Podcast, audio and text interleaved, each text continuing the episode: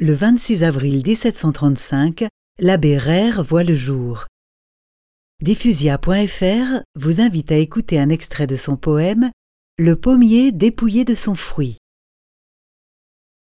Voyez-vous, disait un pommier aux arbres de son voisinage, quand le fruit sous son poids le forçait à plier, voyez-vous comment on vient ici me rendre hommage?